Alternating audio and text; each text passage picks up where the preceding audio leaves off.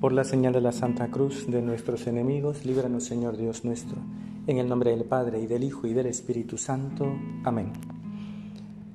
Señor mío y Dios mío, creo firmemente que estás aquí, que me ves, que me oyes. Te adoro con profunda reverencia. Te pido perdón de mis pecados y gracia para hacer con fruto este rato de oración. Madre mía Inmaculada, San José, mi Padre y Señor, Ángel de mi guarda, interceder por mí antes de, empezar la meditación, pues primero lo, es lo primero, pedir, pedir perdón porque no calculo todavía los tiempos. Y, y bueno, pues ya tengo que calcular mejor. Aunque lo mejor sería tener un carro propio, que eso. Vamos a ver si la providencia se manifiesta. La semana pasada estuve, eh, justo el día de San José, en la inauguración de un, de un monasterio de vida contemplativa, Cerecita más allá. Y, entonces las monjitas, está lejos Cerecita, entonces las monjitas me decían, padre, tiene que venir a celebrarnos una misa. Digo, pero está lejos, yo no tengo carro. No se preocupe, que lo que rezamos conseguimos.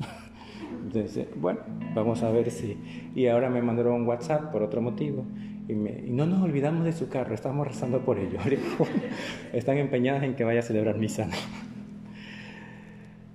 Estamos eh, en las puertas de la Semana Mayor.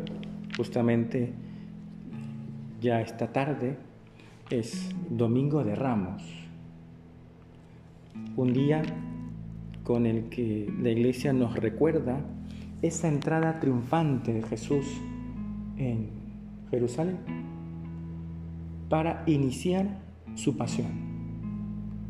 La semana pasada, el domingo quinto de Cuaresma, antiguamente era llamado Domingo de, Pasión, porque todas las lecturas a partir del domingo pasado hasta hoy sábado tenían una característica, mostrarnos, enseñarnos que la cruz está cerca. De alguna manera, eh, todos los textos de la misa apuntaban a eso. Es decir, a que nos adentremos en el misterio de la cruz del Señor. Y por eso eh, los textos van contando los distintos motivos, así lo hemos escuchado esta semana, los distintos motivos por, lo que, por los que Cristo es condenado a muerte. Desde el perdón de la adúltera, eh, las veces que Él dice yo soy, sobre todo en el Evangelio de San Juan, y y los fariseos, los, algunos de los judíos decían, es que eh, no estamos en contra de ti por las obras buenas que haces, sino estamos, es que te haces pasar por Dios. Ese es el problema, eres un blasfemo. Eso es lo que le dicen. Y Jesús le dice, oye, pero es que yo soy el Hijo de Dios. Si no me creen en mí, crean a las obras. Por tanto, esta semana que estamos terminando nos introduce en ese misterio Cristo empieza su camino hacia la cruz. Cristo se acerca a la cumbre de la, de la obra de la redención. Y con la misa del Domingo de Ramos, ya la iglesia da inicio, nunca mejor dicho, a la Semana Mayor. Aquella semana en la que los misterios de la pasión, muerte y resurrección de nuestro Señor Jesucristo se hacen más presentes. Unos misterios que el cristiano no puede dejar de meditar. Es parte de la vida del cristiano asumir, hacer suyos los misterios de Cristo. Por eso cuando rezamos el rosario, cuando contemplamos los misterios, eh, en el fondo es leer el Evangelio con los ojos de la Virgen y meternos en el misterio, en la en el catecismo la palabra misterio significa sobre todo hecho salvífico. Es un acontecimiento salvífico. Y en esta semana nos adentramos en, el, en la cumbre de los misterios salvíficos. Cristo que muere en la cruz. Cristo que va a dar su vida por nosotros. Y en la liturgia sucede algo interesante, ahora que tú y yo vamos a vivir estos misterios es importante ver que nosotros, los católicos, no recordamos los misterios de la pasión. No es que recordamos que Cristo murió en la cruz, no es que nos acordamos de que eso sucedió, lo revivimos. Es muy diferente. La liturgia es, si se me permite la comparación, y perdón, es como una máquina del tiempo que me permite a mí, dos mil años después, estar allí introducirme en el misterio, hacerlo parte de mi vida, que el misterio se hace actual, se hace presente. No solo lo recordamos, sino que se actualiza. Esa es la palabra que utiliza el catecismo. Se actualiza el misterio, se hace vivo. Yo no pude estar allí al pie de la cruz, pero a través de la liturgia, a través de la celebración de la Eucaristía, vuelvo. Tengo la posibilidad de estar presente. Eso es una maravilla. Eso se nota, por ejemplo, con bastante claridad el día de Navidad. Una de las antífonas de los salmos que se utilizan el Salmo responsorial eh, dice, hoy nos ha nacido el Salvador. Y uno dice, hoy no ha nacido, nació hace dos mil y pico. Eh, no, hoy, porque se actualiza. Nosotros revivimos los misterios. Y esta semana que se nos viene es una oportunidad para saborear los misterios de la vida del Señor. Todos nos acordamos que la Semana Santa anterior, pues fue una Semana Santa bastante rara, porque a muchos nos tocó estar encerrados, tener que vivir estos días tan santos, tan llenos de gracia, de un modo distinto, que seguro que el Espíritu Santo consiguió que, que su gracia pues se derramara en los corazones de la gente, así sea delante de una pantalla, de, un teléfono, de una computadora, pero que seguro que el Señor ayudó por su Espíritu Santo a que esos misterios se puedan vivir. Ahora tenemos la oportunidad, si es que no pasa nada de aquí a mañana, no, no creo que salga ninguna disposición extraña, pero podremos revivir esos misterios. Y ya de esta primera parte de la meditación podemos sacar al menos un propósito. Uno, que estos días lo aprovechen, los aprovechemos. Que los textos de la misa los disfrutemos, los saboreemos, los rumiemos, que estemos allí dándole vueltas, especialmente los textos del Evangelio. Lunes, martes y miércoles se va a hablar de Judas, como tres cosas de, de Judas, bastante triste, conocemos la historia de él, ¿no?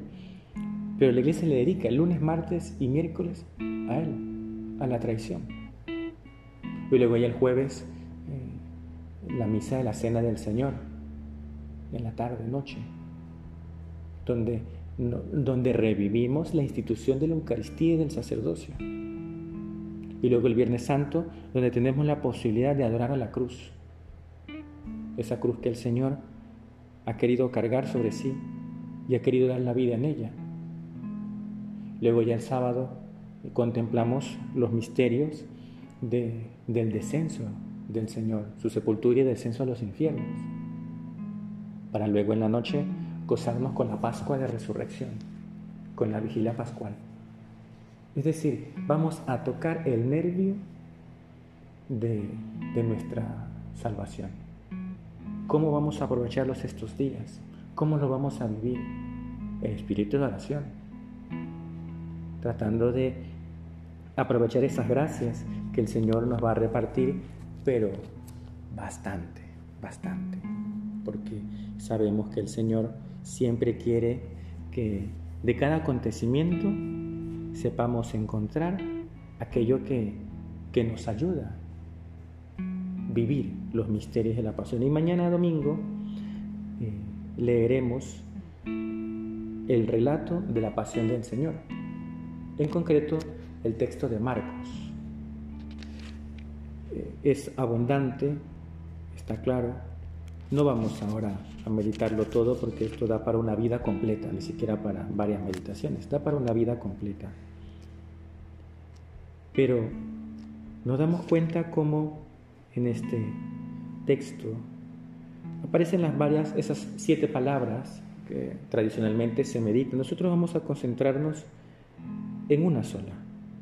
Y a partir de allí tocaremos alguna otra escena del Señor, de la vida del Señor.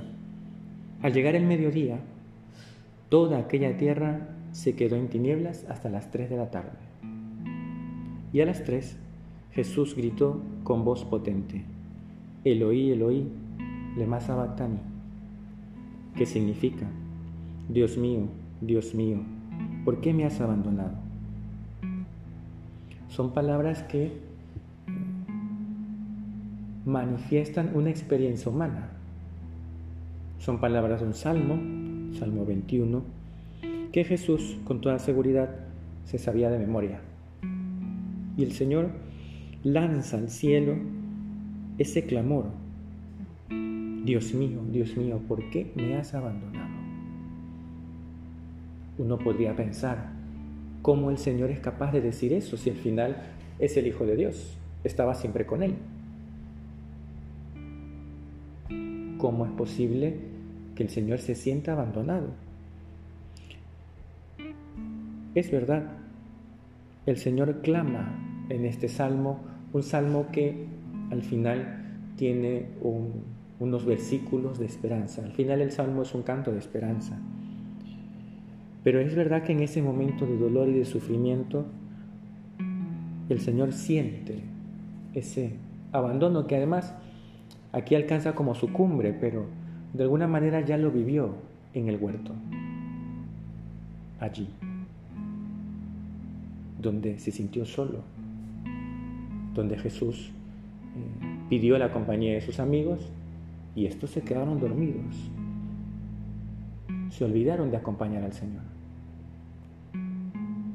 Tú y yo vamos a acompañarle en estos días, en el huerto y en la cruz, a su lado siempre.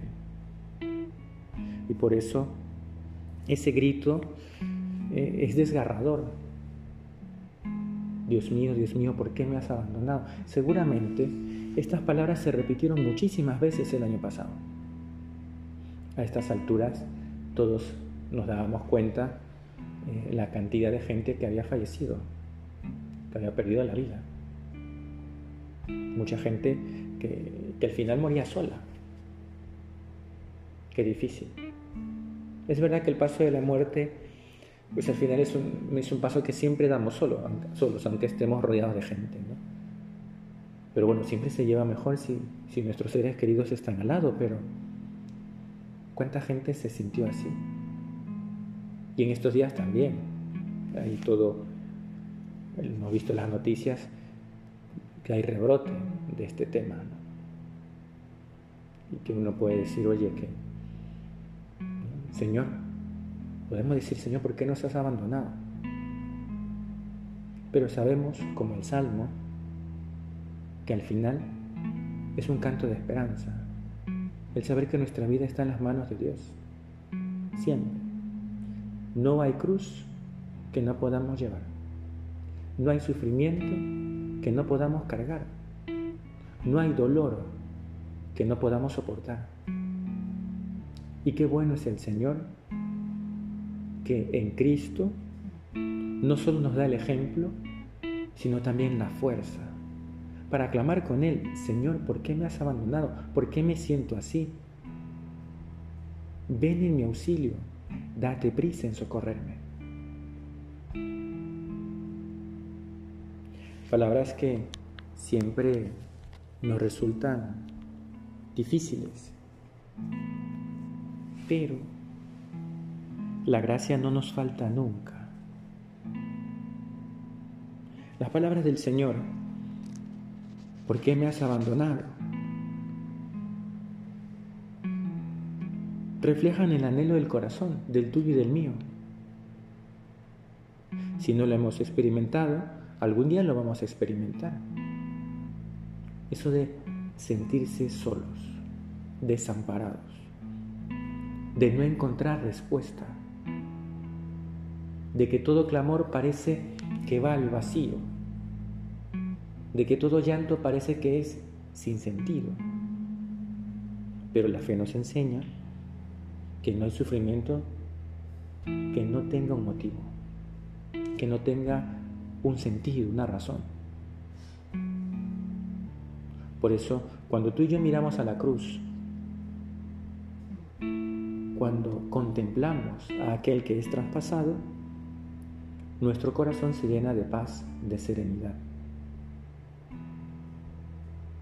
Porque en la cruz encontramos la respuesta a todo, a todo.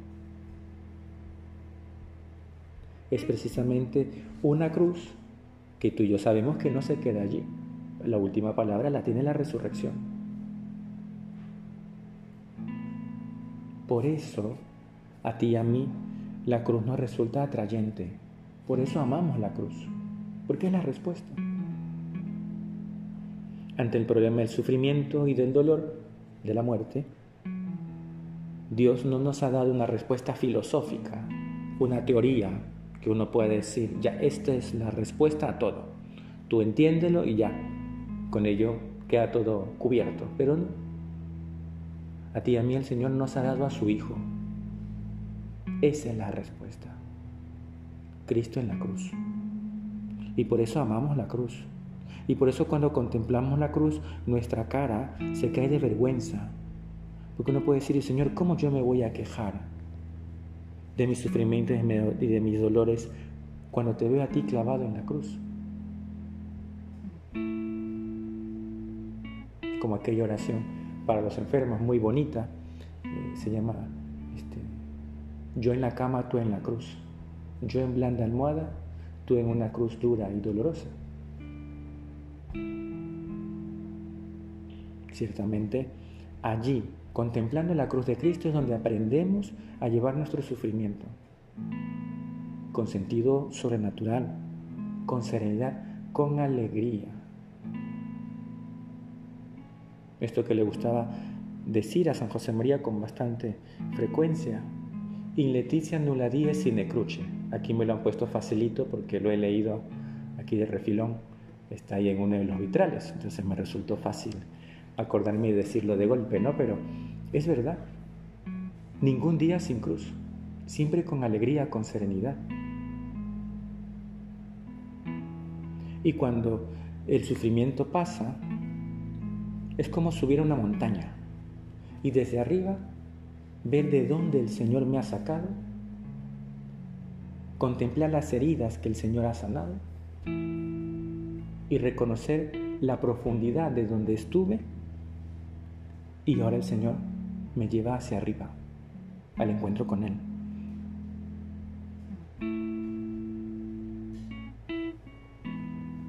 Cuánto nos falta por aprender de la cruz. Santo Tomás de Aquino ya lo decía, que en la cruz está la, no solo la respuesta a todo, sino, decía él, el ejemplo de todas las virtudes. ¿Quieres ver paciencia? Mira la cruz pobreza y desprendimiento, mira la cruz. Generosidad y perdón, mira la cruz.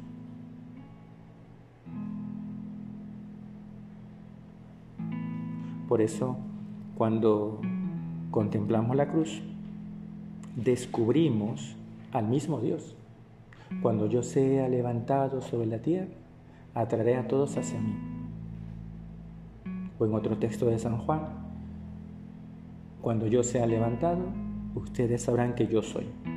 Precisamente es allí donde la humanidad de Cristo es más triturada, donde sufre la, mayor de las heridas, cuando su cuerpo entero es toda una llaga, es donde se manifiesta Dios. Eso es increíble. Que Dios se manifieste allí, en el peor de los momentos, cuando yo sea elevado sabrán que yo soy. Dios está allí. Y por eso estos días de, de la Semana Mayor vamos a mirar a la cruz con paz, con serenidad. Y decirle al Señor, Señor, ayúdame a llevarla, la que me toque, que cada uno, cada una sabrá cuál es la cruz que le toca llevar. Eso queremos. En estos días es oportuno releer muchas veces la, la pasión del Señor. Tanto los textos del Evangelio como tantos mm, relatos, muchas veces novelados y que nos ayudan a, a ver, a contemplar la cruz. Que sean días de oración, de recogimiento, de saber que estamos allí, al pie de la cruz junto a María, junto a San Juan y las santas mujeres. Todos aquellos sufrimientos nos llevan también a ti y a mí a pensar, ¿qué me falta? Es verdad que el Señor lo ha hecho todo. El Señor ha derramado hasta la última gota de su sangre. Sus llagas se convierten en nuestro refugio. Encontramos allí el consuelo y la paz que necesitamos. Y aprendemos de allí a cargar con la cruz y el sufrimiento, con las enfermedades que a veces nos llegan sin pedirlas, o a veces pidiendo. Meditar la cruz es una oportunidad también para aprender a cargar con esa cruz que tú y yo ya buscamos, la de la penitencia, la mortificación. Así como la gente dice, no me voy a dar un gustito, cuando la gente dice un gustito, que se compra un heladito, se toma una colita, va a dar un gustito. Bueno, pues este es un tiempo para darse un disgustito.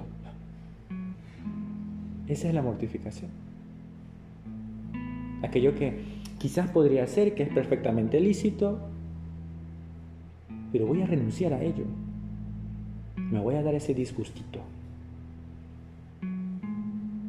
Ya es verdad que tendremos el día de, de ayuno, el viernes, ayuno y abstinencia. Pero durante la semana, ¿cómo voy a cuidar esas pequeñas mortificaciones? Donde aprendo yo como a Cristo a negarme a mí mismo, a renunciar a mi propio yo para que sea Cristo quien viva en mí.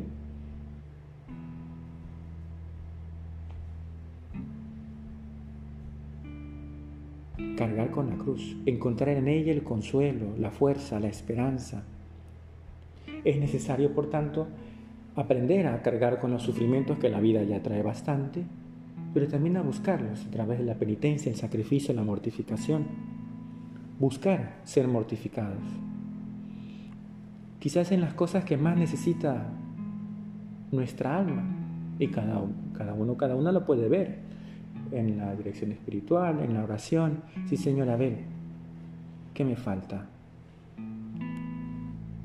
¿Dónde yo no me dejo, pues, donde no, no soy capaz yo de vencerme? Mira lo que dice San José María, y esto quizás nos puede servir, donde más fácilmente encontraremos la mortificación es en las cosas ordinarias y corrientes. Dos puntos. Dice, en el trabajo intenso, constante y ordenado. Sabiendo que el mejor espíritu de sacrificio es la perseverancia en acabar con perfección la labor comenzada. En la puntualidad, otro tema. Llenando de minutos heroicos el día. En el cuidado de las cosas que tenemos y usamos. En el afán de servicio. Mira tú. Ya sabes que la gente siempre te pide un favor cuando menos tiempo tienes. Eso es así. Porque es verdad que Dios pues le pide a la gente que trabaja y que está ocupada. A los vagos Dios no le pide mucho, ¿no? O nada. Ese afán de servicio, ese cumplimiento exacto de los deberes, incluso de los más pequeños, esos detalles de caridad, para ser más amable, dice San José María, a todos el camino de santidad en el mundo, y termina con esa frase que tú y yo seguro la hemos escuchado más de una vez. Una sonrisa puede ser a veces la mejor muestra de espíritu de penitencia. ¿Qué vas a hacer? También te recomiendo, no lo voy a leer porque si no ya nos halagaríamos un montón, pero En Amigos de Dios hay un apartado que se llama Espíritu de Penitencia. Son palabras similares a las que hemos leído, quizás con mayor detalle,